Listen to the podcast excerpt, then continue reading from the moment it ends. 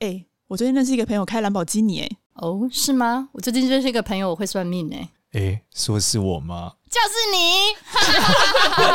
我有一个朋友会算命。嗨，大家好，我是多多。Hello，大家好，我是芝芝。嗨，大家好，我是少年。嗨，我们今天又要来新年的话题。没错，大家最关心的就是犯太岁的问题。对，全世界人通常都在问。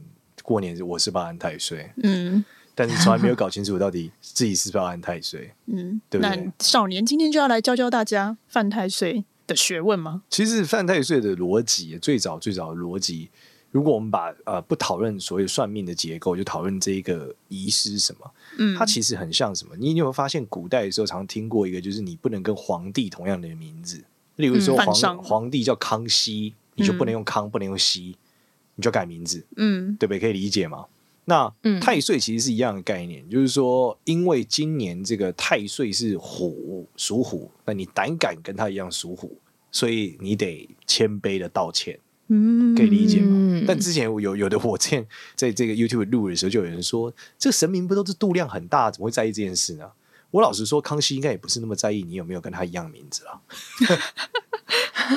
但是周遭人就是觉得，就还是要以大不敬。嗯、对，它其实本身是什么？跟孝道很像，它是一个礼数的过程。嗯，对。但是你、嗯、你跟皇上一样，就是无礼嘛，大胆。嗯，就类似这样嘛。所以这从什么时候开始的、啊？你说太岁这个事情，还是跟不能跟皇上一样？哦，这两个不是同时发生的吗？不不，这两件一个是宗教问题，一个是统治问题。对，那你实际上问我说什么时候开始？这个皇不能跟皇帝叫一样的名字，我还真不知道。但之前有听过有一些，呃，就是我例如说有一段时间，那个我忘记叫什么，叫就有一些神明，他们的名字改了，其实也是因为不能跟这个就是皇帝的名名字一样，就类似这样。神明的名字都自己说要改名字，不是，但不是神明自己要改名字，只是说神明必不能跟皇帝一样。那比较有名的，我印象中是这个真武大帝。真武大帝，你知道真武大帝是谁吗？不知道。真武大帝就是朱元璋嘛。哦。所以朱元璋有一段是洪武大帝嘛，就是真武的时间点一样。那这时候为了他们，所以改名叫玄天上帝。嗯。所以玄天上帝起点是有个名字的时候是叫真武大帝吧？我印象中是这样。但又要避掉这个武字或者真武这个字，所以因为那时候朱元璋要叫洪武大帝吧？大概是我印象中是这个事情，所以就要改掉。嗯，类似这样。那当然，神明的位阶一直也是皇帝不停的册封上去的啦。嗯，对啊。那他们就皇帝觉得很灵验嘛，民众也觉得他很棒，所以就册封他等级就会提升嘛，大概是这种感觉。嗯，所以以示尊敬，不要同名就对了。呃，类似这样子啊。嗯，那为什么会有一些是就是正冲，有一些是偏冲？好，那我们现在讨论所谓正冲偏冲是这样，就是今天太岁属虎，对不对？嗯，太岁星君属虎，那你还冲他，你更北蓝。你懂吗？就你的生肖还冲他，你更北来啊！所以你，你例如说属虎，就是虎虎虎是在他其实要探讨到玄学的十二地支啊。嗯、那十二地支里面，寅就是虎，那申代表的是这个申是猴子嘛？对啊，所以嗯，申跟寅是对冲的，它在这个这个位置上是对冲，在地支的位置上是对冲哦，所以是看地支。嗯，嗯对，那它对冲的结果就是你是猴子，你还冲我，那你就要倒霉嘛。你冲皇帝，你就大不敬嘛。嗯，或者冲太岁星君啊，不能算冲皇帝。嗯，就太冲这个太岁星君，你就是不礼貌。嗯，对，所以嗯，嗯，你不礼貌，你就要道歉。道歉可以理解吗？就要安太岁。对对对对对，安太岁就是说啊，我没有这个意思啊。以前有听过什么叫太岁爷头上动土嘛？哦，对不对？是不是听过这句话？对，感觉就是你这个不这个不知轻重，对不对？嗯，然后你太岁是一个人吗？太岁爷啊，太岁爷，太岁是个神。太岁这个词是什么？太岁其实讲的是岁星，古代话讲的其实跟木星有关啊。当然，后来我们延伸出来就变成了所谓的十二生肖的每个年都有，然后再配上天干，所以是六十甲子。所以我们先讲这个庚子年，就是一个天干加一个地支嘛，庚为天干，子为地支嘛。嗯，那壬寅年就是一个人加一个寅，所以凑起来。那因为天干有十个，地支有十二个。那乘起来理论上是一百二，但会重复嘛，所以就是六十甲子，就这样。嗯嗯，所以太岁其实讲的是一颗星呐、啊，但事实上我们在拜很多都古代的时候也是拜很多星星啊，对不对？像我们拜火星啊，拜水星啊，嗯，对啊，我们讲什么什么星君嘛，对不对？是不是常听到道教的神叉叉星君，嗯、对不对？那就是代表他的不同的星嘛。所以事实上，所谓的太岁，在现在的庙里，你去的时候，他们通常被摆在一个六十甲，只有六十尊，通常都有六十尊或六十个牌子，然后在庙的一个地方，嗯，然后中间有一个看起来像佛教的女神，就是那种手很多，牵、嗯、手，然后三面头，嗯，有点像泰国或印度 style 的神，嗯、那个叫做那种，呃，类似，但是它叫做魔力之天，它其实代表的是这个斗老星君，就他掌管所有的星辰。所有的星星都归他管，简单理解是这样，所以他叫斗姥，姥姥是姥姥的姥，所以斗姥斗就是宇宇宙星星斗嘛，星斗嘛，就所有星星都归他管，就这样。所以其实蛮有趣的，这个整个斗姥这个系统其实是一个佛教系统进到了呃中国之后开始的一个新的理解哦，对吧？因为以前没有魔力之天这个什么什么什么天，这个是印度那边传来的嘛。韦陀天，嗯，对不对？嗯、那这个都大黑天，大黑天日本的神，这些都是一整个印度的这个这个婆罗门系统、佛教系统，嗯，一直传传传传到中国来。其实，因为历史严格来看，就是道教跟整个的呃，是吸收佛教很多的过程，包括佛教也吸收很多道教的东西，所以它两个两个宗教其实彼此互相学习的过程，就产生了很多新的神明的角色啊，例如说关公。在这个佛教里面是一个菩萨，叫迦兰菩萨，他是个护法神。那你可以想，印度怎么会有关公？哦、所以这个一定是到了中国。关公不是历史人物吗？对，但是但是因为道教拜这个神啊，所以中到佛教中国化的过程，就把关公变成了护法神。嗯，他就说关公听到了这个佛法也很感动。嗯，但是历史上来说是不太 work 的啦。但是在玄学世界里面，它就运转，它就只是 work。所以其实很多东西是佛道教互相借镜的一个过程啊。嗯，对啊。那但这件事就产生了很多新的内容嘛。嗯，那我们在看的时候，就是这个。所以你要问要问我说，太岁星君怎么样开始啊？搞不好太岁星君的起点，呃，是这个可能在唐朝左右的时间，倒是有可能。如果我们讲斗老是。这个时候产生的，嗯、对，但实际上我还是无法确定。那当然，古人也有讲这个太岁当头坐，无灾也有祸，就是说，哦、对，就是说，你今天只要犯太岁，你没有灾难也有祸。这件事是、啊、是有一点概率，天降灾难。那到底 为什么会这样？如果我们讲说，如果世界是全息的，就是彼此互相影响，我们可以从八字的技术，就所谓的四柱八字这个技术中看出一些端倪。嗯，就是说。你你的生肖是来自于你出生那一年的地支，对。例如说，像像我是属兔，对吧？属兔属兔就是卯，所以明年就是我犯太岁。好，那这个这个地支呢，是你四柱八字，就是你你，因为你所谓的四柱八字，它就是你的年月日时嘛。你的年是一个天干一个地支组成的嘛？对，对吧？这是中国古代的天文历法，嗯，就像一九八七年，对吧？嗯，然后什么六月二十五，对不对？下午六点，假设这样。那这个你的生辰八字吗？欸、不是，不是我生辰八字，不是吗？我非常之专业。所以一九八七年就是丁卯年嘛，嗯，那可能六月又是某一个什么差某个天干加某个地支嘛，对不对？然后那一天就是二十五号是某个天干加某个地支，没错。几点又是在某个天干加某个地支，可以理解吗？就八个字这样子。嗯、那这个比较有趣的地方啊，就是说你如果是在这个冲的时候冲太岁，理论上是最危险的。嗯，为什么？因为在八字里面哦，就讲说，只要你的这个八个字，任何一个字被冲到，都会产生某种的变化，而且基本是剧烈的，但有可能变好，只是一定有负可能性的副作用。坏的时候，呃，不一定会变胖，但是说坏的时候会很惨，就这样。嗯，对。然后刚好你年份的年份的这一这个天干地支，又是跟爸爸妈妈和祖先特别有关。嗯，然后尤其跟妈妈，尤其跟妈妈，为什么？呃，这是八字的逻辑。八字的逻辑是年年干跟年支跟父母特别有关，然后这个月干跟月支，就月的天干地支跟兄弟姐妹比较有关，但有时候也会影响到影响到父母。哦，年的也会影响到祖父母，嗯、这都是有关联。嗯，那日的是自己的，日干跟日日日的地支是自己的，嗯、所以你那天出生，假设例如说你是这个丁日出生，嗯，那你就是属火命，它是根据你什么日出生决定你是什么命。嗯，所以你如果是甲日出生，你就是木头命。就类似这样，嗯，好，所以日是自己的，嗯、但时就是小出生的小时的是小孩的，对，嗯、那所以你今天如果被冲到，我们讲所谓的冲到生肖，就是冲到最前面那一根嘛，对就是祖先跟爸妈嘛，年的那个，对，年的那一根嘛。以古代来说，就是如果你的爷爷奶奶或爸家里面有人死，是一个很大的事情。什啊？什么意思？就如果你爷爷奶奶或者家里面有人死了，是很大的事情。哦，对，对，因为古代的家庭很紧密嘛，嗯，所以他被冲的时候，就代表家里面一定容易出事。哦，因为冲一定是有东西被，就是被冲掉了，嗯，或是出问题了。那当然，这个出问题有可能是好。举例来说，例如说你爸一直家暴你，他被冲掉，你对你来说是好事，嗯，但事实上他来说还是一个负面的事情。哎，那这样子，你是不是小孩不能生太多啊？不然。例如我生了四四个五个都是不同生肖的，然后这些小孩子他犯太岁的时候都一直在冲我。呃，有可能他犯太岁的时候可能就出去啊，他可能是离家，嗯，他跟你缘分变薄了嘛，嗯，他可能不在家里，类似这样。然后今年我被大大的冲，明年我被二的冲，然后后年我被第三个小孩冲，这倒这这也是有可能，但只是说这个人跟你关系不好嘛。嗯，或者他是他他他就跟你吵架嘛，就是在那个那一年，没错没错。所以你冲太岁有一个问题，嗯、那做太岁为什么同样有问题呢？嗯，就是为什么犯太岁这个正坐也有问题？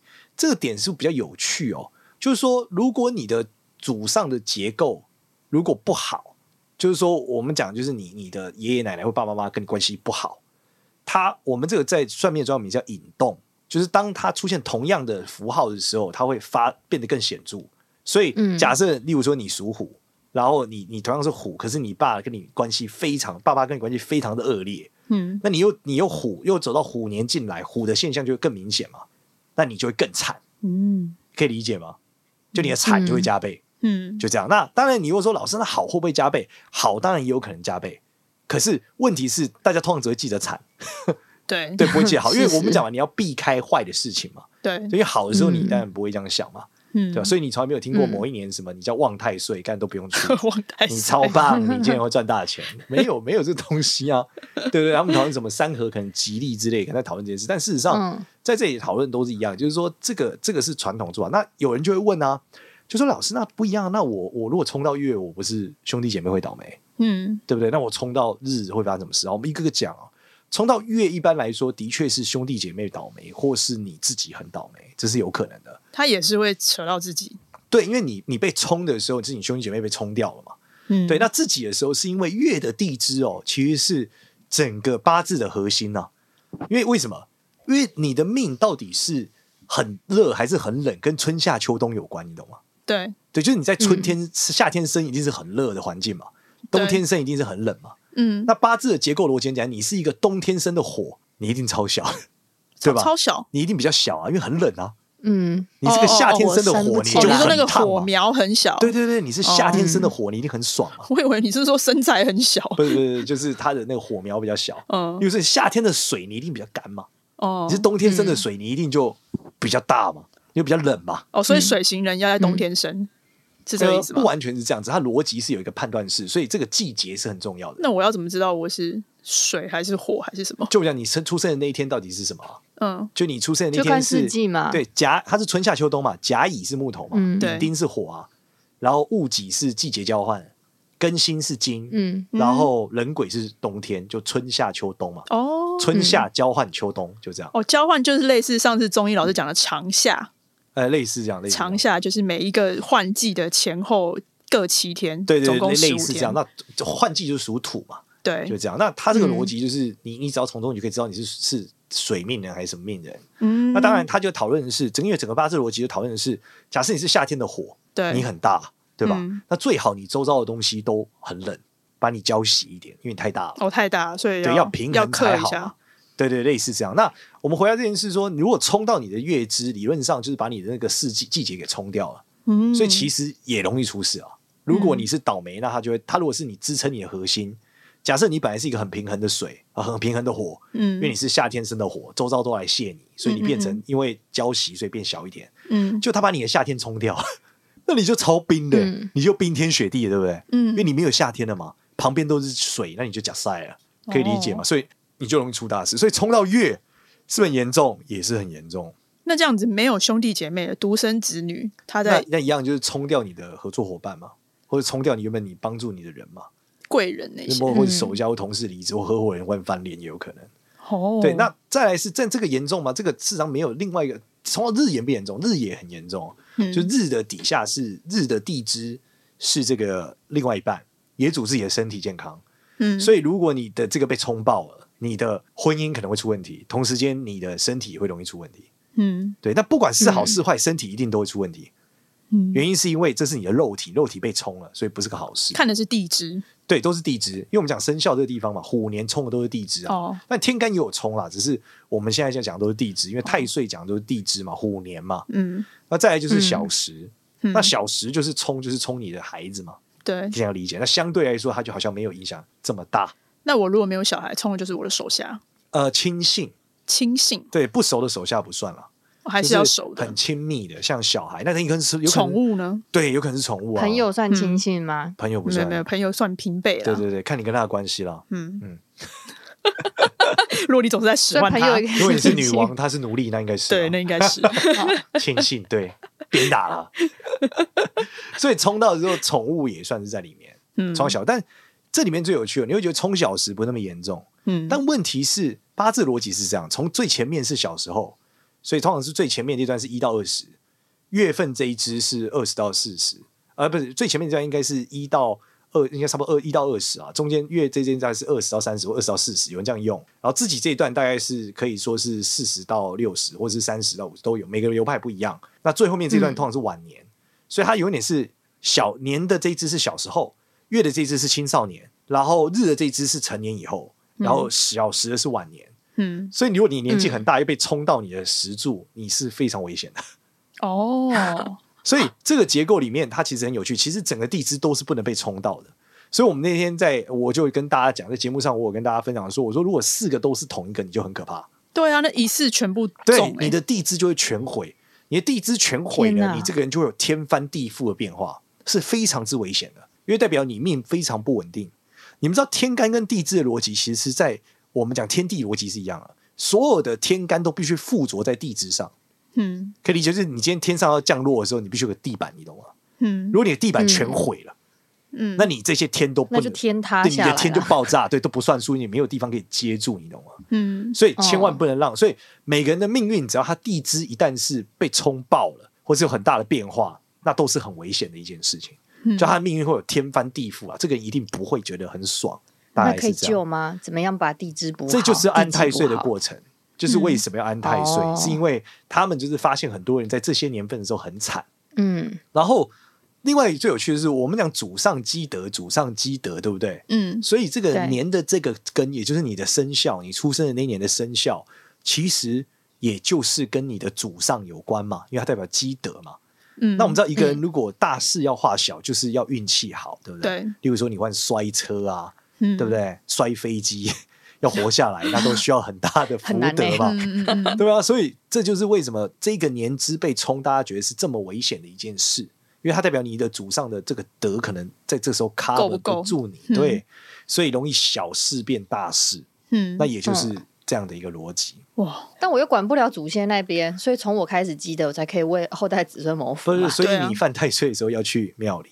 他平常要行善积德，没错，那我们再来讲，他常常讲到有一个比较在八字里面，所以你会知道要安的一定有老虎，一定有猴子，这个是绝对不会错的。但有一些叫什么偏冲或什么什么，那实际上我们觉得也会有问题的是属蛇的。你现在讲的是今年嘛？人对对对，就老，虎年为什么这样讲？嗯就是呃，如果大家对我们教大家怎么样看冲这件事，其实你如果能下一个紫微斗数的任何一个 App，嗯你就会发现紫微斗数的那个方格下面，就是它有十二个格子，嗯，它是照着地支的顺位排了。那通常你点了某一格之后，它就会射出一条线到斜对面，那个就是对冲的。。对，那除了冲以外呢，有一个东西叫穿，就在穿过去八字里面叫穿。对，就是这两个东西会穿。那怎么样叫穿呢、我跟大家讲，就是说，我们讲现在有十二个格子，你只跟你呈现呈现垂直的，垂直就是差不多，你可以想象就直线，类似啊九十度哈，就直直往上的，你会穿。嗯，那在整个的紫微斗数的逻辑里面，这个呃，在整个八字的逻辑里面啊，或地支的逻辑里面，寅呢跟巳是穿的，就是跟巳是就是蛇，就属蛇。嗯，老虎跟蛇是穿的，你们这样理解就好了。那穿会怎么样呢？穿就跟冲有点像，就容易出事。但穿呢是两个东西都出事，所以在如果你属蛇，那你很有可能有肝脏或是心脏的问题，因为老虎代表木头，木头代表肝脏跟四肢，也代表肝胆跟四肢啊。嗯那四代表火，代表火就是心脏跟视力，还有小肠，嗯嗯，那这些会出问题。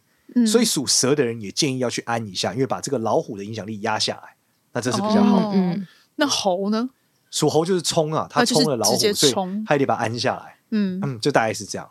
那还有一个是猪啊，猪比较特别，嗯嗯，嗯因为猪其实是合，和就是隐害会合或暗合。那你可以想象理解，就是木头加水，猪是水，嗯水加在木头之后会合起来，嗯变成有水的木头。简单理解对对对，那他们其实叫做六合。嗯，那合一般来说，在整个的八字系统里面不算是有害的，不能算有害。嗯但是合这件事会让东西消失，因为我们讲嘛，你拿一个木头再加一个水合在一起以后，这个木头就不是原来的木头了，嗯水也不见了，对吧？可以理解吗？嗯为什么？嗯，因为你木头会吸水嘛 对，因为木头吸水，它就变一个变一个湿的木头嘛，它就是另外一个东西了。嗯嗯你可以简单理解是这样。那他们两个原来都不见了。那我们讲这个不见一样嘛，你的祖先如果不见是一个大事啊，哦，对，那同样的逻辑，所以才会也要去降低它，但是它实际上产生的问题不会如其他冲跟穿这么严重，嗯，嗯大概是这样。但是所以就是这四个都还是会建议去安太岁一下，属虎的呃这猴、其实我建议大家是，不管你属什么都去安啊。都去安是吗？对，因为你嗯你不知道他冲到哪一个啊，你可能冲到月的啊，嗯你可能冲到哦十日的啊，冲到十的啊。那其实这那其实就每一年你都是要安太岁，没错，只是事件不一样，跟严重程度不一样。嗯，对，你知道古代人就是什么，冲到老婆就算了嘛。什么意思啊？你 冲走就算了对啊，了，你看？孔子就是跟他儿子都都是在婚姻上比较辛苦一点嘛。所 以老婆为女子，与小人难养也，冲走呗。古代就是这样嘛，对啊，哎、我爸他真的是每每一年他都帮我们全家安太岁，哎，因为我爸他那边听到就是，反正每一年总是会有一个人不小心又冲到，然后他不知道从庙公那边听到讲什么，他说哦，如果你一家安太岁，你们又生活在一起，最好全家都去安，要不然会交互影响，所以是事实喽。对啊，就是刚刚芝芝讲嘛，你生很多个，对啊，轮流有个冲，对啊，你看像我哥属虎，今年对不对？对啊，然后他就会冲到我妈，然后你就是明年，对我就是明年，对，对啊，家家啊没有了每我后我每年都后年啦。去全家安，对对明年是你的年，对对明年是我妈，对。对，对啊，那就是冲不哎完啊，我我有对。点忘了，那个安太岁跟点点光明灯意义上是是不太一样的，呃完全不同对，因。为光明灯的本质不是把太岁常住，也不是给太岁星君的。光明灯的目的是你献奉献给神明，希望神明看着你。嗯。对，那但光明也跟所谓的读书有关嘛，就嗯光嘛，嗯对啊，所以有点像什么生命蜡烛的感觉吧。嗯，对，但是太岁灯不太像，它像是你跟太岁星君说不好意思，小的无意犯冲你，嗯可不可以这个希望不要造成问题，嗯就类似这样。嗯嗯嗯那当然，道教有个技术叫藏魂啊。那藏魂这个技术是把你魂魄盖住，让好事坏事都不要找上你，也有这样。嗯哦。哦，像是给你一个隐形斗篷的意思，对对对对，就你遇到倒霉事，如果你觉得你你去看完今年很倒霉，就是藏魂，嗯。那，今年就不容易出大事。他这个要怎么做到？啊？他是一个道法，嗯，一个法。术。那这样好事也找不上你啊，对，藏魂。桃花也找不到。到你，你。对，所有事对，就通常是平平平淡淡的过完一年。平平淡淡的，对对对对当一个平凡人嗯过完一年，这里面同样逻辑哦，就是有一个逻辑比较难、比较混乱的东西，或比较难讲，就是逢九嗯，对，不这过生日，对不对？因为台湾有传统嘛，嗯知道讲逢九嗯就是不庆祝嘛。可是你这个逢九是实实岁还是虚岁？哦，这个故事其实超级悬哦，到现在我都还没有洞穿到底逢九不过的逻辑是什么。但是我有一些眉目可以跟各位分享。嗯呃，这来自于也是从这个大食，也就是印度传过来的这个心学。大家听过罗喉星跟嫉妒心吗？没有不，听过。嗯后面听过，罗前面喉嫉妒，反正就是凶星。对，那罗喉跟嫉妒呢，这个凶星呢，它每九年会轮一次。嗯就简单的说，嗯每个人每年都有一个星星负责它，但罗喉星是每九年一次，嗯可以理解吗？你每九年就会走到一次罗喉星。嗯那罗喉的时候也是很危险的。嗯，罗喉星在整个的传统的印古占星系统或印度占星系统都是属于凶星的一种。它这种凶星就是会让你家破人亡，甚至是这个破妻离子散，非常惨。这么恐怖，所以每九年会有一次人很容易倒霉的时间点，这是罗喉，那嫉妒呢？也是一样，大概都是倒霉的。它两个是是同时同一年的吗？不同年不同年，所以我每九年会九年我会倒霉两年，每十年呃，每每九年，对对，每九年会倒霉两，对对对，有两年会倒霉。对对对对对。然后这个逻辑就是这样来的。但问题是我们今天讲是逢九啊，它不是每九年啊。哦，对，九岁变十九岁是十年，十年，所以这是有点有趣的一个事情。嗯，对，但我觉得目前来看，就是因为呃，这种我们所谓这种西方新体论，一般是用虚虚呃用十岁，嗯，可以理解吗？因为西方的这个十岁是从一岁开始嘛，对，所以理论上你应该是没，但是古占星又是用虚岁啦，所以事实上是十岁还是虚岁，我觉得没有个定论，但我觉得用虚岁会准一点，嗯，就每逢九，你就是容易出一个问题，嗯，大概是这样。所以这是逢九的一个概念，但是古人的时候，其实你只如果不仔细追溯原理，再看古人讨论的时候，其实古代真的就有逢九必有大事的一个问题哦。那他们那个讨论的点是因为九是一个最终的数字，嗯，就十进位嘛，对，所以九是一个结束嘛，嗯，所以每逢九的时候，你如果庆祝，好像你在庆祝结束，哦，有点可怕哦，所以不应该庆祝结束。所以在古代人的时候，也有就有这样的习俗，就是跳过九这件事。因为我不希望结束嘛，嗯，大概是这样的概念，嗯，所以我们讲十全十美嘛，了解，对不对？逢九又要安太岁，不是今年很衰吗？诶，逻辑上是，但事实上你找算命是算还是不一定啊？因为像我们前面在讲十二生肖的运势的时候，这个老虎也没有特别衰啊，所以倒不一定，嗯，每年还是会有所不同的。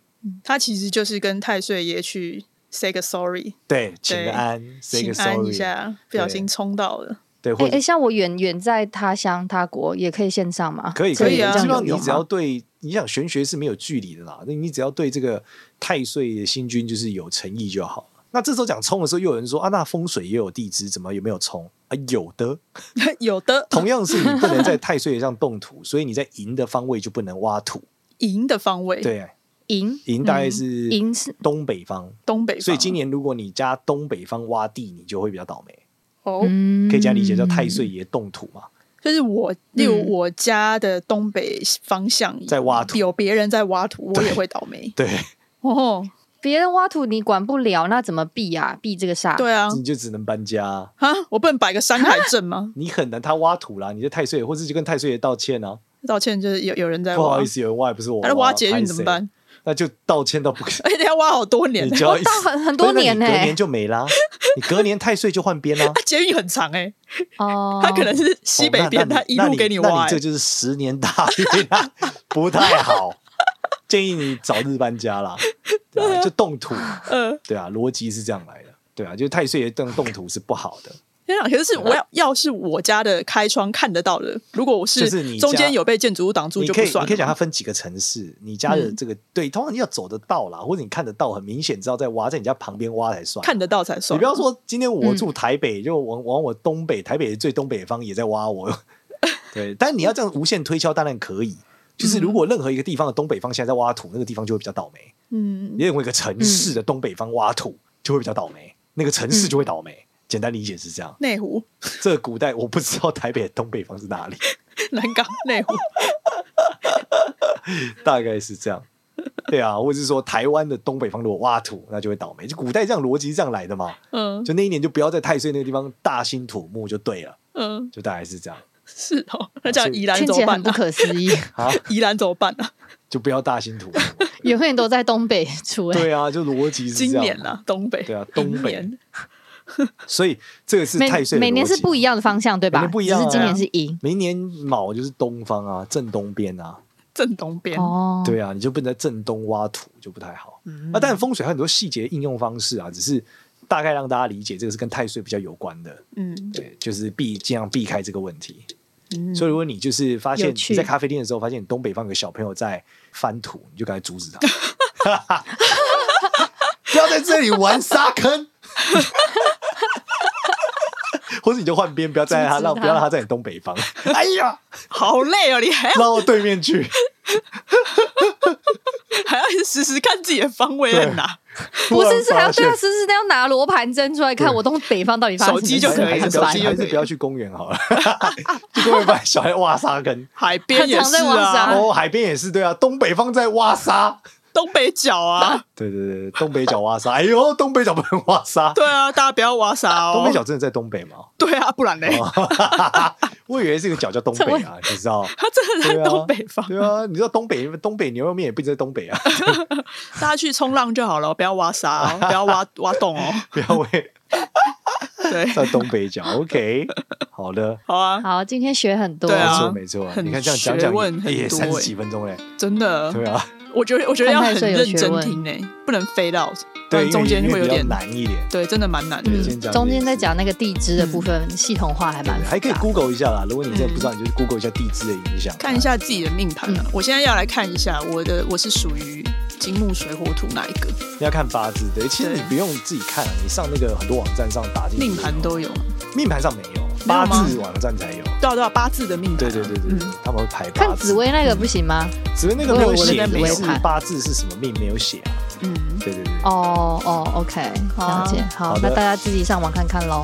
自己上网查喽，谢谢大家。那我们今天就分享到这边。喜欢我们的话呢，可以到 FB 或者是 IG 关注我们。我有个朋友会算命，然后也可以到 Apple Podcast 给我们五星好评，感恩大家新年快乐，谢谢大家，新年快乐，拜拜。